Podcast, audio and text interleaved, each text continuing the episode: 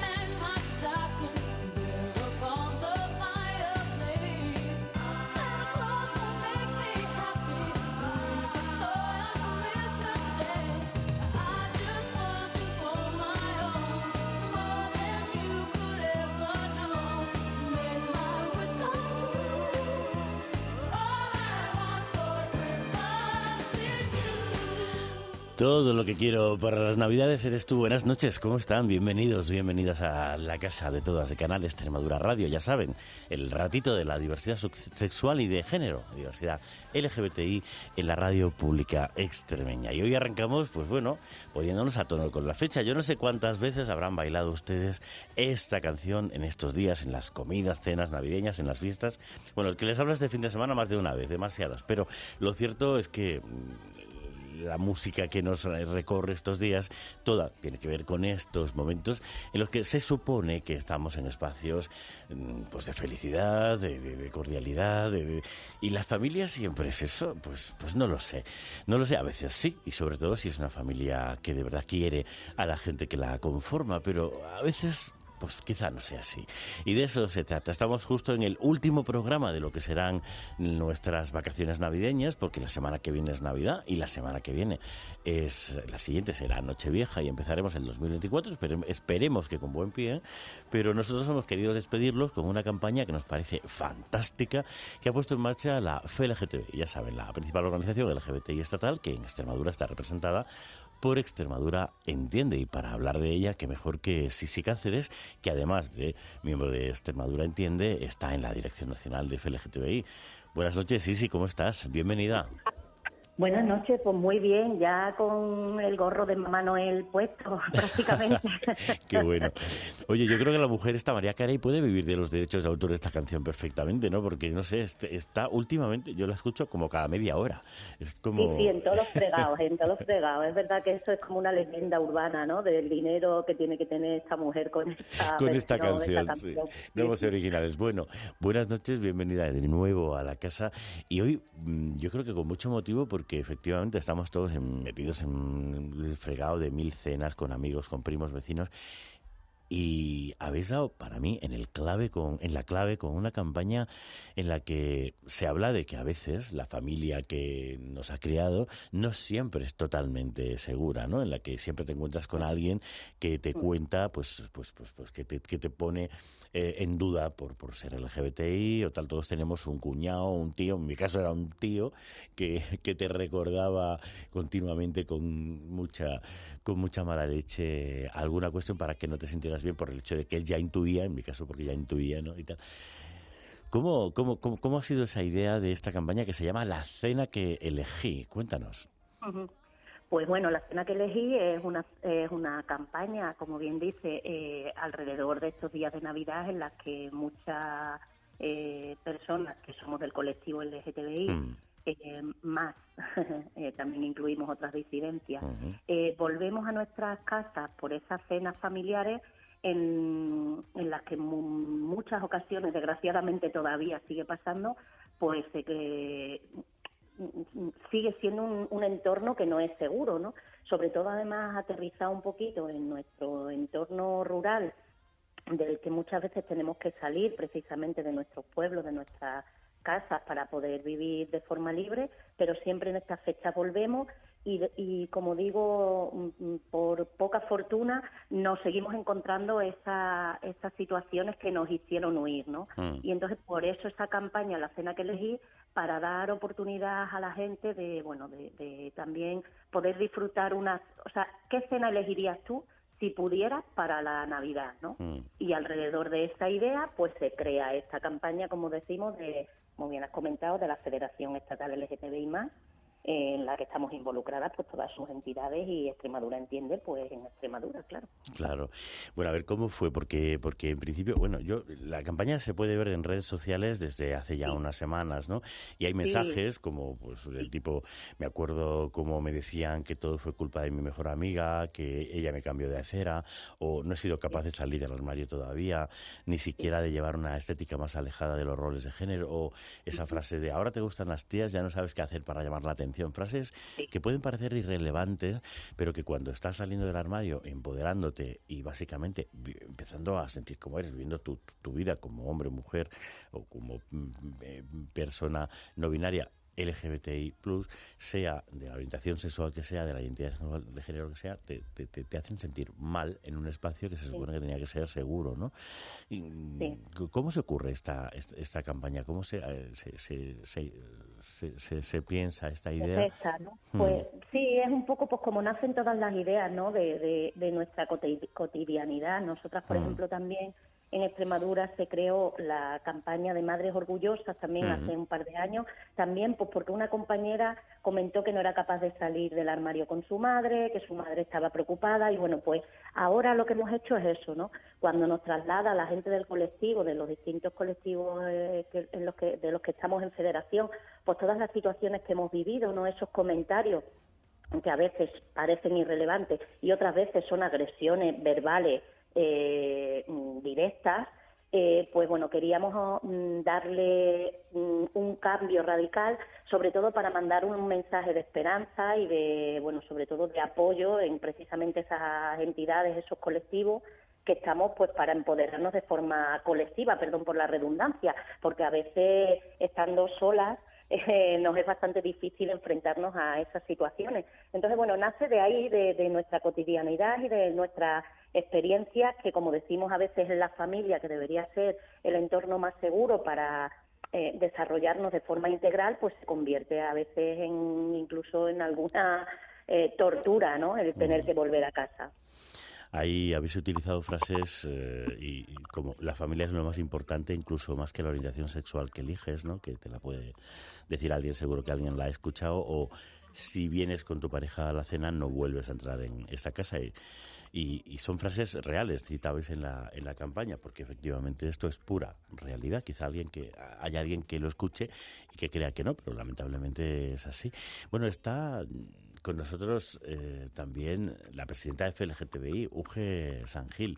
Buenas noches, Uge, bienvenida a la Casa de Todas. Siempre en la Casa de Todas. bienvenida. Oye, ¿qué tal fue? De compartir espacio y micrófono con mi querida Eugenio. Que no es la primera vez, no es la primera vez. Hace ya un año creo que creo que estuvisteis las dos además. Sí, pero es un placer que estés aquí, Eugenio. Bienvenida, por supuesto que sí. Bueno, ¿qué tal fue esa cena? ¿Qué tal? Cuéntanos un poco cómo, cómo la pensasteis, como nos decía un poco sí, sí, pero también qué tal fue, porque seguro que fue importante esa cena con ese lema tan bonito de la, la cena que eliges.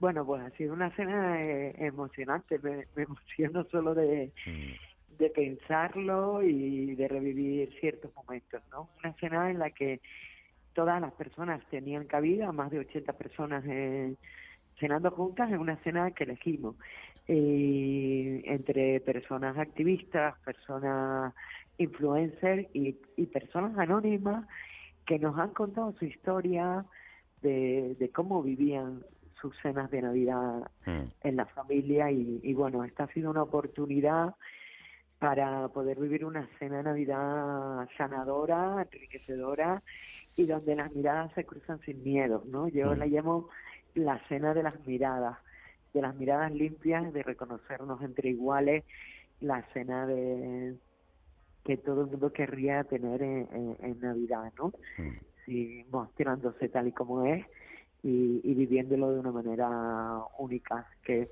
ha sido fantástico. Y surge de eso, de, uff, llega Navidad, no puedo llevar a mi novia, mi tío, mi primo. Hace unos años tuvimos una campaña que se llamaba el síndrome del pero.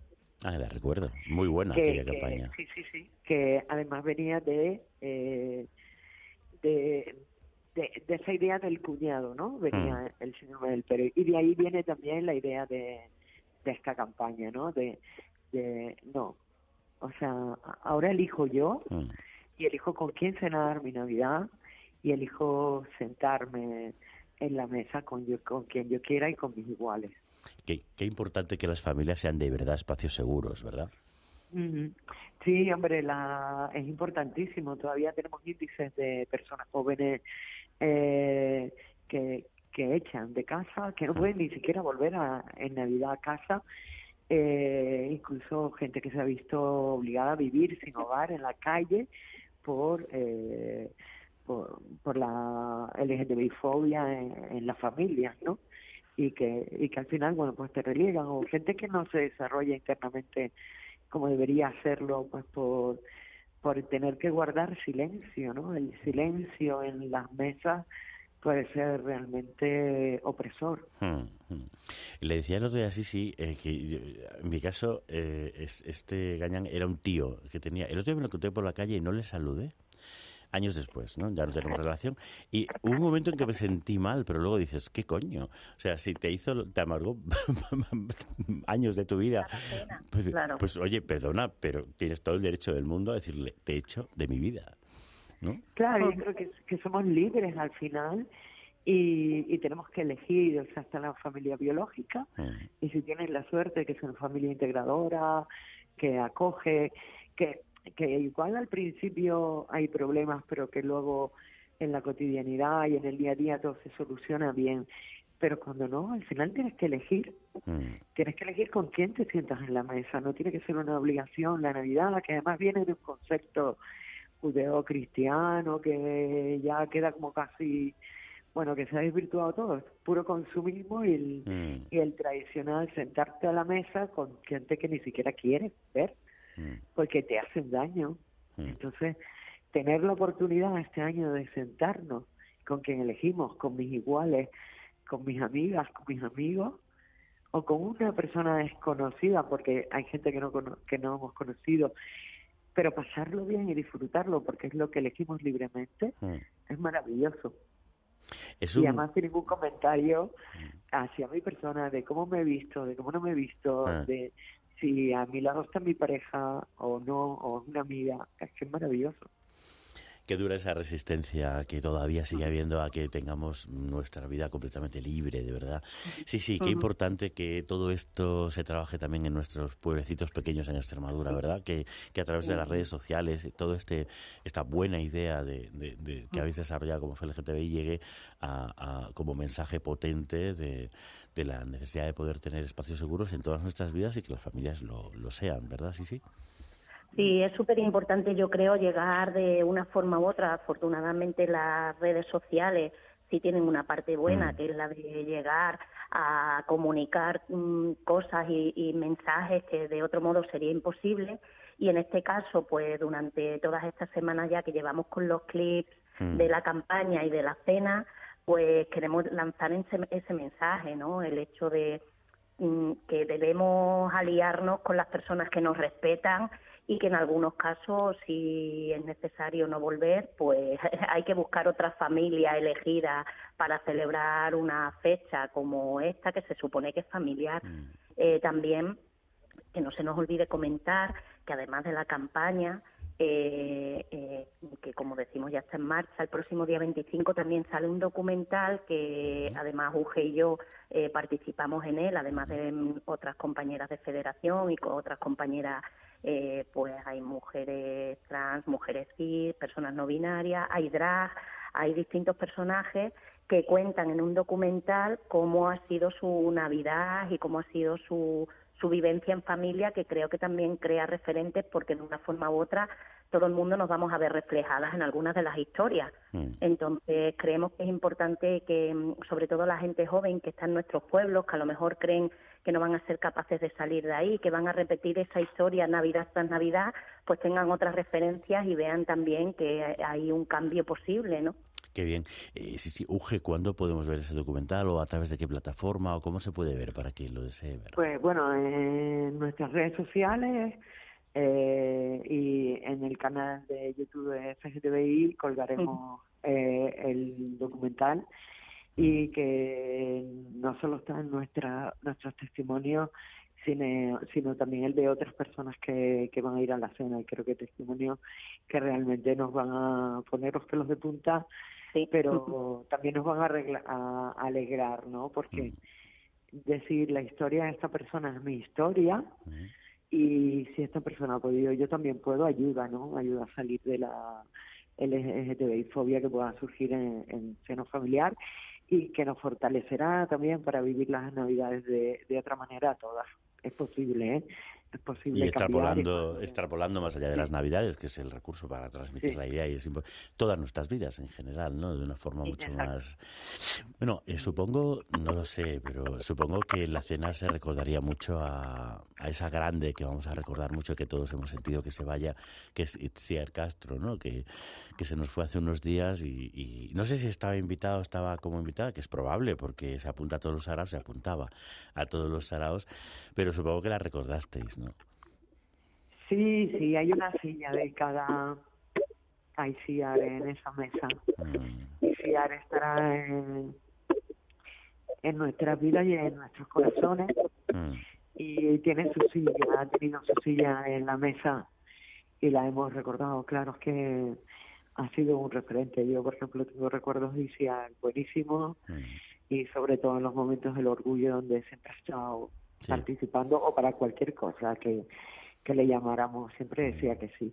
Y en esta cena tiene su silla también. Tremendamente generosa su actitud siempre, siempre, y, y grande su, su referente como su, su, su, su vida como referencia de, mujer lesbiana empoderada y no solo así sino también por su, su físico su, su fuerza se nos queda ahí. Eh, al final porque al final se trata de tener la cena que elegimos con la gente que queremos y recordar a la gente que de verdad fue fue importante. Bueno eh, no sé si sois conscientes pero yo tengo la sensación de que habéis creado un evento anual. no sé si no sé si pensáis lo mismo. Sí, yo creo que sí, que puede ser un, evento anual, pero que además yo creo que en el futuro eh, tiene que ser un evento que se replique en todos los territorios de, nuestro país y que en cada comunidad autónoma, en cada provincia haya este, la cena que elige. Mm. Sí, sí. Eh, ¿Alguna cuestión que quieras lanzar, algo que quieras lanzar como mensaje de Extremadura Entiende a nuestros oyentes para estas Navidades?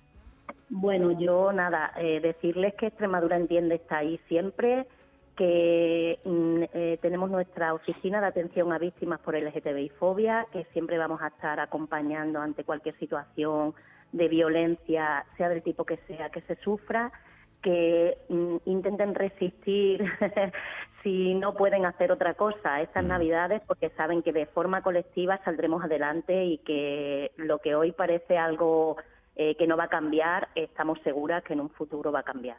Seguro que sí. Uge, algo del año que viene, de la agenda LGTBI Plus, eh, que se pueda avanzar. ¿Está elegido el tema del año? no lo sé. Vamos avanzando, vamos avanzando y para el año que viene el pacto de Estado contra los discursos de audio hacia todos los grupos vulnerables. Estamos trabajando en ello ya, eh, está habiendo buenos resultados y yo espero que para el orgullo el Congreso de los Diputados y Diputadas, o el Congreso de las Diputadas y Diputados, mm. firmen este pacto de Estado contra los discursos de odio que a día de hoy son muy virulentos, no solo con el colectivo LGTBI+, sino también con otros colectivos vulnerables como las personas gitanas, las personas negras, las migrantes, las personas con discapacidad. Y ese es el avance para el año que viene, el gran deseo y en ello estamos ya.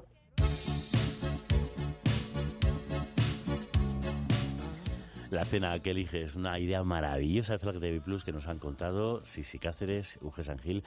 Muy buenas noches a las dos y gracias por estar aquí para contarnos cómo fue y cómo se ha gestado esa idea que ha nacido para quedarse. Gracias a las dos. Muchas gracias. A ti. Y feliz Navidad. Feliz Navidad, feliz, Año Nuevo. Claro que sí, un abrazo enorme. Chao. Un beso, un vecino. Adiós.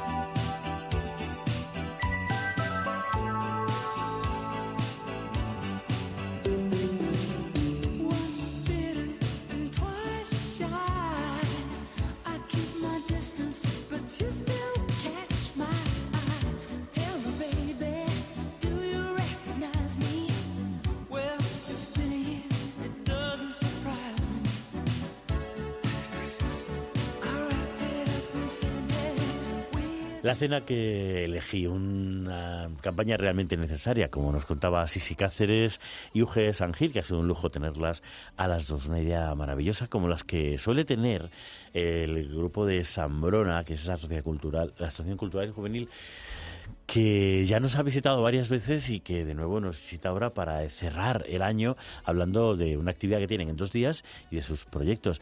José Manuel, buenas noches y bienvenido a la Casa de Todas. Hola, muy buenas noches, José María. ¿Qué tal? ¿Cómo estáis? Cerrando ya un poco los últimos flecos de las jornadas.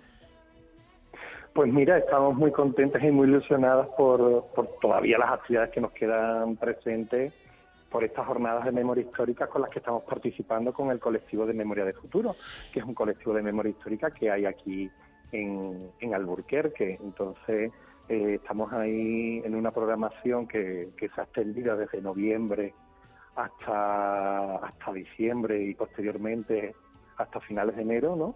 Y muy contentas de, de ver la, la recepción que, que, está teniendo las actividades que estamos proponiendo. ¿Qué cuentan esas jornadas? Avanzanos un poco.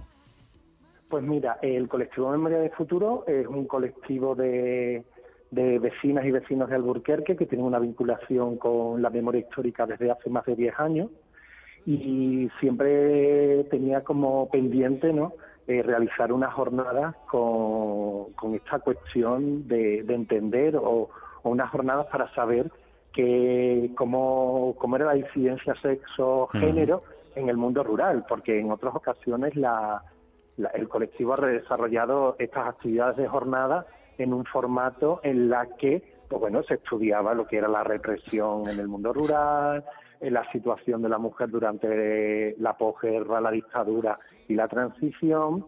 Y bueno, eh, dentro de, ese análisis y de esa necesidad de conocer, pues desde hacía mucho tiempo nos venía rumiando en la cabeza esta cuestión de habilitar una jornada, ese formato de actividad en el que mm. conectamos con la población eh, sobre esta cuestión de la disidencia sexo-género en el mundo rural. Y entonces hemos desarrollado una programación prácticamente transversal en estos eh, tres meses, desde noviembre hasta enero, en la que vamos haciendo actividades dentro de la programación cultural de la localidad para conocer referentes, visibilizar historias y que creemos que son muy necesarias para entender eso que significa el sexilio en el mundo rural, porque muchas de, de esas historias eh, son antecedentes de los movimientos de exilio de muchas de las personas del colectivo en, el mundo rural. Y sobre todo verla con esta cuestión de la memoria histórica, porque como grupo de memoria histórica eh, no estamos muy acostumbrados, sobre todo en la historiografía creada aquí en la región, eh, a entender estos procesos ¿no? de represión y violencia hacia el colectivo que durante el franquismo no se, se vivía, teniendo en cuenta que tenemos un pues bueno, un hito que es la cárcel de Badajoz, ¿no? Mm. El franquismo que quedó mm, una semilla bien, bien, bien sembrada, porque siguen quedando coletazos por ahí en los últimos tiempos que nos llegan de mensajes que, bueno, prácticamente defienden cosas parecidas, ¿no? Que, que podrían. Hace un minuto estaban con nosotros, unos minutos estaban con nosotros Sisi Cáceres y Uge Sangil, y nos hablaba de cómo a veces nuestros espacios cercanos, las familias, eh, son espacios no seguros, ¿no? Y eso es lo que probablemente pudo estar detrás de ese exilio que nos cuentas, ¿no?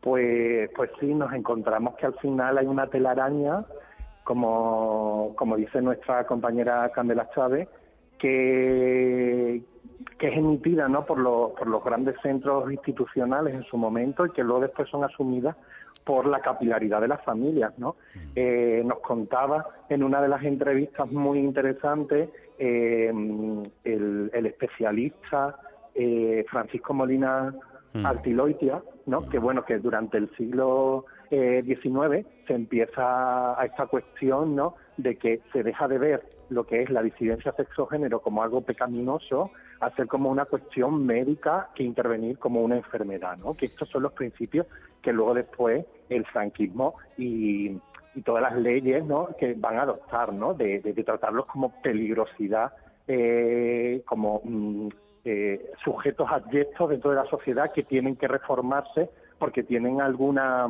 alguna alteración, ¿no? Eh, en, en, lo común, ¿no? Y como si fueran enfermos, ¿no? Entonces esta cuestión al final cala en, el, en la idiosincrasia de lo que es la, la sociedad, ¿no? Porque esos espacios académicos, ya sea la medicina o ya sea el Estado, está defendiendo este discurso y de una u otra manera eso condiciona muy mucho pues, la vida de estas personas que en un entorno rural pues muchas veces no tenían referentes de la diversidad, ¿no? Y que tienen que ir a la ciudad a encontrarlos. Totalmente. Bueno, pues ahí queda dicho y ahí quedan reflejadas esas jornadas, memorias de futuro que tendrán lugar en los próximos días en Alburquerque.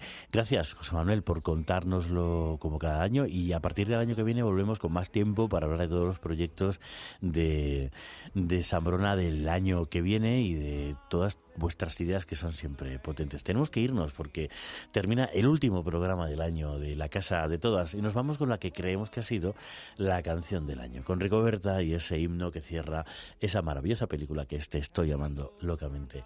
Nos vemos el año que viene. Pásenlo bien, disfruten las fiestas con su familia elegida, con quienes se sientan bien, disfruten la vida que al fin y al cabo son dos días. Feliz año nuevo. No sé si queda algo de un romance que ya fue.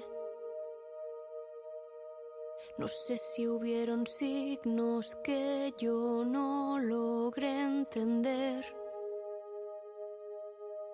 ¿A dónde van las cosas que tuvimos que esconder? ¿A dónde va el amor? Quiero escuchar tu voz. Tengo ganas de no explicar por qué yo te quiero querer sin miedo a que puedan volver. Tengo ganas de saltar a tus pies, levantar el parque, contarle a Dios quién quiero ser. ¿A dónde van las cosas que yo quise un día estudiar? ¿A dónde van los sitios que quisimos visitar?